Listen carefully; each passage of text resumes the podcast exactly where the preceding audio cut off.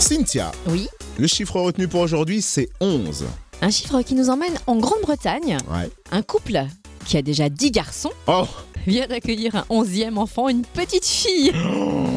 11 enfants Ouais, c'est bien ça. j'ai Oh compté là bon. là là là là. En fait, on va vous dire toute l'histoire. hein. La maman a donné naissance à son fils aîné quand elle avait 22 ans.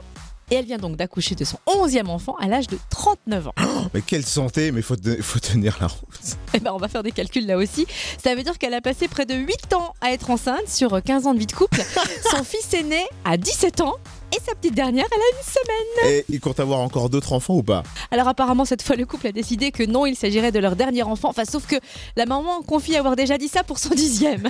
Mais cette fois-ci, elle le pense vraiment, Ah, dit-elle. Il y a un problème, 11 enfants ça fait une équipe de foot, mais il n'y a pas les remplaçants. Faut pas qu'ils Oui. se blessent. Enfin, tu sais quoi, hein, jusque-là, je pense que c'est surtout la maman qui a bien maîtrisé le ballon rond, tu vois.